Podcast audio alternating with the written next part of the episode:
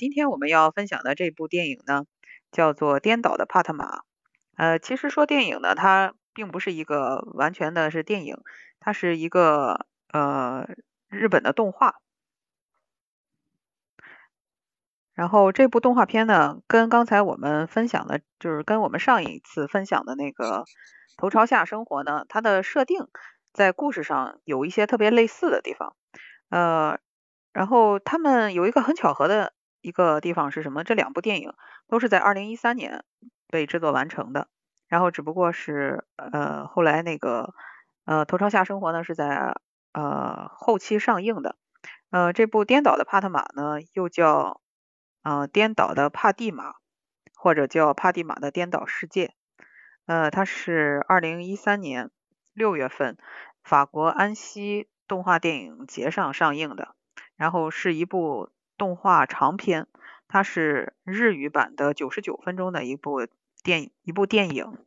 然后故事呢，讲述的是在井然有序的爱家王国里面。呃，人类呢谨遵祖先的教训，然后绝对不敢仰望苍穹。呃，因为他呃，然后放纵思绪流淌，然后因为传说呢，在很久很久以前，地上的人们呢挑战了造物主，然后结果导致呢重力反转，难以计数的人类呢和建筑坠入了蓝天，销声匿迹。呃，也就是说，嗯，人们如果是妄图。飞向蓝天的话，他们很有可能会被这个蓝天给吸收了，就像那个黑洞一样给吸进去。所以说，在这个国家里生活的这些人呢，他们就呃都生活在地面上，然后从来不敢去仰望天空。呃，然后但是森严的秩序呢和自由的思想势必是会发生冲突的。呃，少年艾吉呢，他就夜晚呢就偷偷溜到了野外，然后躺在草地上，然后仰望星空。然后就在这个时候呢。他身后的一个洞口里面出现了一个神色慌张的女孩，她叫帕特玛。呃，她呢拥有和艾吉完全相反的重力场。嗯，然后为了阻止帕特玛落到空中，然后艾吉呢就是呃拉住了那个帕特玛，然后把她小心翼翼的带回到自己的小屋里面。然后可是政府呢很快就发现了这个帕特玛的踪迹。嗯，然后这个最高的这个领导人呢就开始了对他们的进行围捕。然后后来呢，在这个围捕的过程之中呢，两个人就来到了这个帕特玛所在的这个地下世界。呃，之后呢，他们一起在这个地下世界里面，呃，但是但是由于帕特玛被这个呃政府就是追踪到了嘛，所以政府呢就准备把这个地下世界一网打尽。呃，之后呢，他们在地下世界里面就经过了一番激战之后嘛。最后是，呃，这个这个国家的这个独裁者吧，可以说，嗯，就跟他们进行了一场战斗。最后呢，结果在这个，嗯，结果最后就把这个他们所谓的这个地下给那个，就就是踏穿了。然后最后，呃，所有的人出来之后，发现原来这个外面是曾经就是被那个。呃，他们毁灭的这个地球，但是呢，地球上呢都覆盖着这个绿植，然后这个实际上他们所生活的这个两个颠倒的这个世界呢，实际是后来这些幸存者修的这么一个呃堡垒一样的这样的一个呃世界吧，然后最后所有的人都来到了这个地，来到了这个正常的以前的地球上的这个地面上，然后发现原来这个。埃及他们所生活的这个世界才是真正的颠倒的生活，嗯，他们才是真正的颠倒人，而帕特玛他们实际上是正常的重力的这个之下的这个人，呃，然后故事呢就是是一个开放式的结尾，并没有给出一个真正的真正的就是说圆满意义上的结局吧，呃，然后也是因为两部电影。呃，也是因为就是说两部电影就是头朝下的生活嘛，就都有一个重力相反的这个方向，呃，所以我们想今天也一起来讨论一下这一部电影，呃，然后嘉宾们都可以就是说说自己的看法，或者说你看过什么其他的类似的这种重力相反的这种电影，因为这个设定非常有意思嘛，我觉得非常新奇，然后大家也可以谈一谈你的一些看法。很很高兴啊，就是说能够去分享这种比较另类的这种电影，因为对于这种所谓的重力电影来讲的话，呃，或者说是颠倒黑白这种电影来讲的话，可能说呃，在现行我知道的这个电影当中也有很多，呃，包括说这是最近，也就是在前两年刚刚上映的那个《逆世界》，它《逆世界》里面讲的其实就是一个用真人呃演绎的一个所谓的科幻的一个电影。他讲述的也是一个男主和一个女主的一个爱情故事。那在这个在男主小的时候，这个在一次户外游玩的时候，那当然了，从小这个男主就在受家庭教育，就说，哎，是你这个仰望天空，那那还有另外一个世界。那他就是因为一个重力的因素，导致于说，嗯，有两个世界，天上一个世界，地下一个世界。那天上呢，他们都是属于那种所谓的富人区。但并不确定的说，到底哪边，就像刚才你说你那个电影里边说的内容一样，到底是哪边才是真正的真正的重力世界？他这个并没有去诠诠释这个内容，只是因为说，呃，男主和女主生活在一个相对相对的一个世界里头，那男主呢，他生活在的是一个比较低端的、比较不发达的，然后呢，同时呢，呃，这个有对比性的那个天上这个世界呢，也就是女主这个世界呢，就是一个非常。呃，科技发达，非常各种生产环境或者说是生活环境都非常优越的这么一个世界里头，嗯，在男主小的时候呢，他就是非常向往说去天上这个世界，也就是他正好与他相反那个世界去看一看。那他小的时候叠过一个飞机，就就在就在天上飞，同时那他也是缠也是飞机环绕在上面上段世界和下段世界的这这个中间，然后呢，偶然间呢。他在野地游玩的时候，碰到了一个这个叫所谓的他的这个电影里的女主，也就是在上层世界的这么一个小女孩。从小两个人就是相约，一直在陪伴，慢慢的产生了一些情愫。当然了，也就是所谓的所所谓的一种爱情吧。那这在这种情窦初开的时候，突忽然间被上层世界的人发现了这个事情。那上层世界呢，是绝对不允许下层世界的人，就是说上层世界的人跟下层世界的人有普通的这种来往。如果是工作，那是工作需要，那也是你在上面，我在下面。虽然在同一个空间里办公，那对于对方而言的话，对方都是在屋顶上办办公，就就是属于一个这么样的一个状态。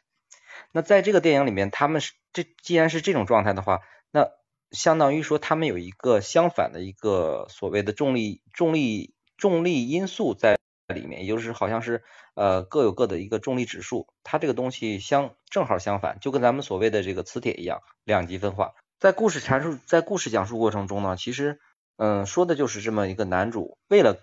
为了能够与这个女主相识而去通过他的一些深度的一个科学研究，然后呢找到这些所谓的逆物质。那也就是在这个过程中，男主为了女主去呃找这种逆物质，或者说违反违反这个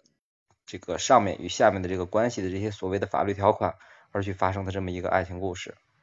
其实呃无论说是上层也好，还是下层也好，他们是各有各的生活方式，但是呢，往往呃这个下层就代表了一个嗯怎么说呢社会的一个阶层。而上层呢，就代表了一个社会的一个顶端，呃，这个有点相相相当于说，呃，反映现在现在当下社会的一个情况。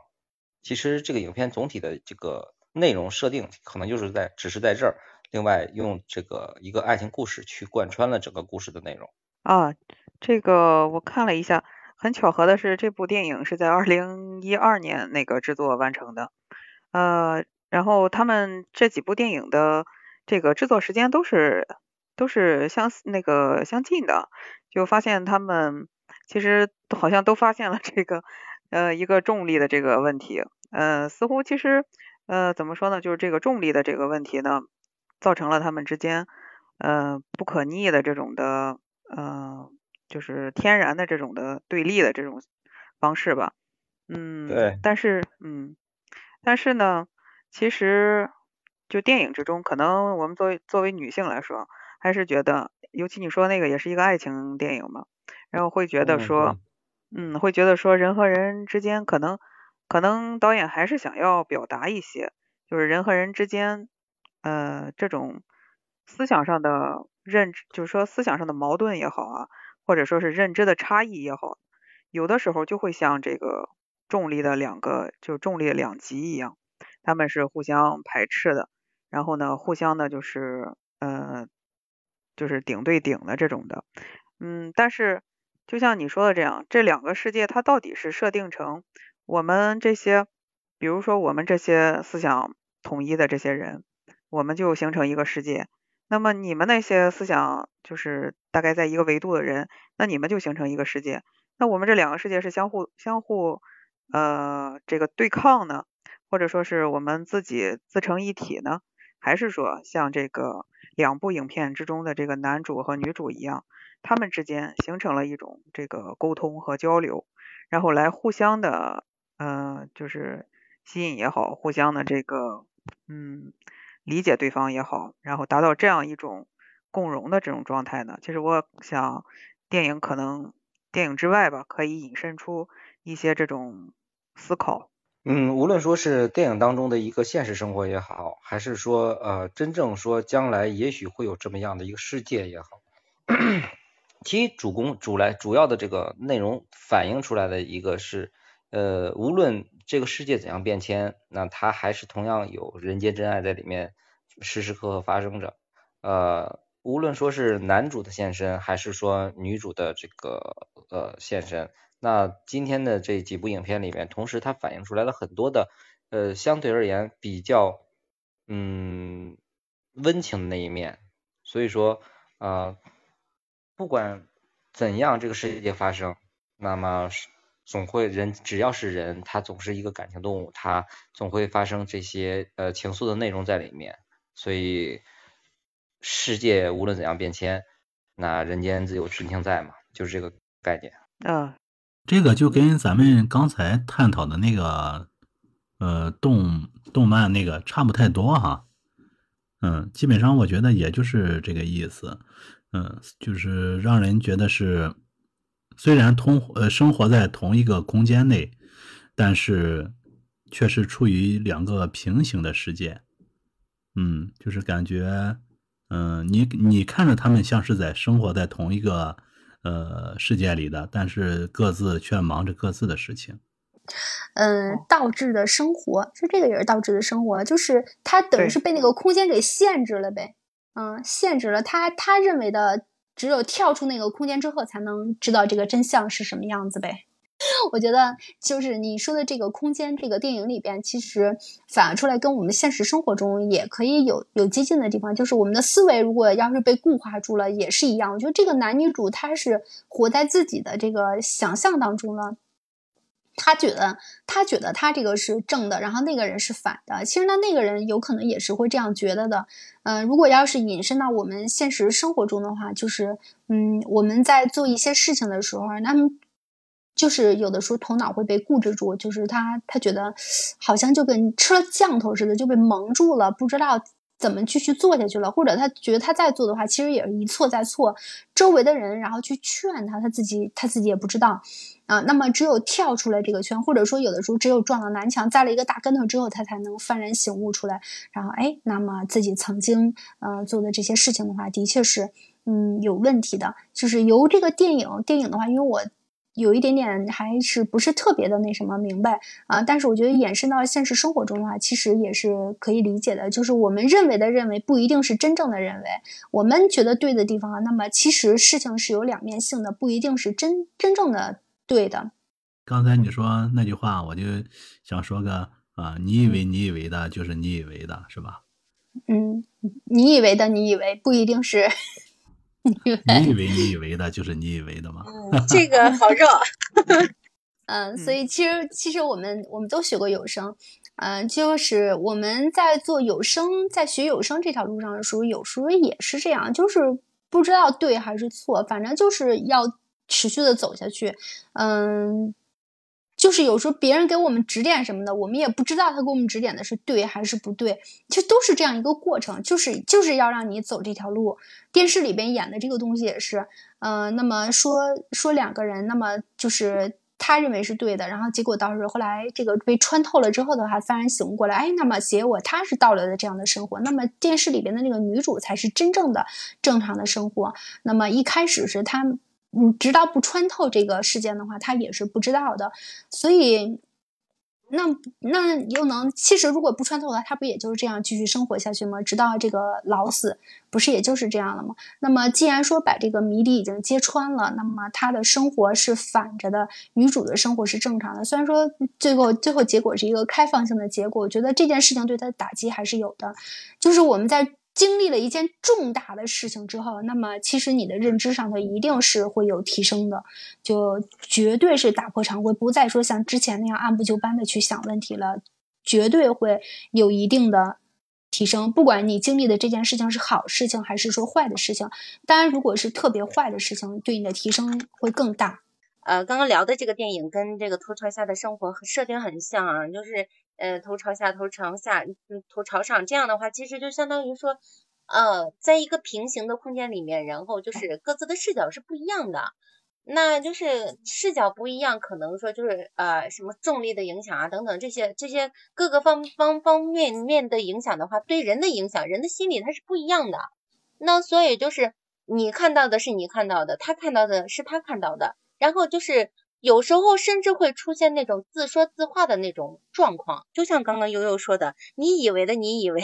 不是你以为的。然后那个今天这个动画片呢，我也很喜欢，但是我想说一个阴暗向的一个解释吧，嗯，就是最后他那个结尾处不是有一个结婚照吗？大家注意到没有？哎，我说的是结婚照，对，不是摔碎了吗？一开始。对对对，有一个结婚照，对，那个结婚照，他们俩是在同一个重力情况的嘛？对吧？就是结婚照的时候，他们没有头朝上、头朝下嘛，对吧？那那说明他们在对，说明他们在一开始的时候是在同一个时空的。后来呢，时间长了，慢慢慢慢的，虽然生活在同一个屋檐下，但是慢慢慢慢可能就变得有点区别了，或者说有点隔阂了。我觉得这个挺真实的，就是说夫妻可能，呃，虽然他们恋爱的时候都特别合拍，然后哎，反倒住着住着住了很多年之后，就就有了那个区别了。然后我还注意到这部片子当中是最后怎么怎么去，呃，他们又合在一起了呢？是，呃，反正得有一个人妥协呀。是谁妥协了呢？我如果没有记错的话，应该是太太妥协了，是吧？我如果没有记错的话，对，所以我对，所以我觉得啊，那个确实有点远遥远了，可能是一一年的一二年的片子，我想不起来了。就是我觉得这里面可能有一种悲观的表达，就是在婚姻当中。总是女性先做出让步吧，总是为了家庭啊，为了女性先做出让步。对我觉得可能有这么一个挺嗯那什么的表达，对，就是挺呃非常巧合，非常巧合的是，刚才我就问了那个我们的小伙伴，就是哈哈和听涛，我就问了他这个问题，因为我在看这个片子的时候，我就预感到，因为当时没有没有看到结局，嗯啊对，因为你当时还没来，就是我当时看这个电电影那就是片子的时候，就隐隐的预感到。很有可能最后是这个女女女生，就是不是这个这个老太太，她想出一个方法来，就是进行妥协。所以我刚才问到他们两个人说，这个导演如果这样安排的话，是说是要赞扬这个女性，她对生活中，就是说对婚姻之中，她更加包容呢，还是说，呃，就是是女是就就像你说的这个，是女性更多的在婚姻之中，就是，嗯，就是说。来讽刺说，这个是女性在婚姻之中进行了更多的妥协呢？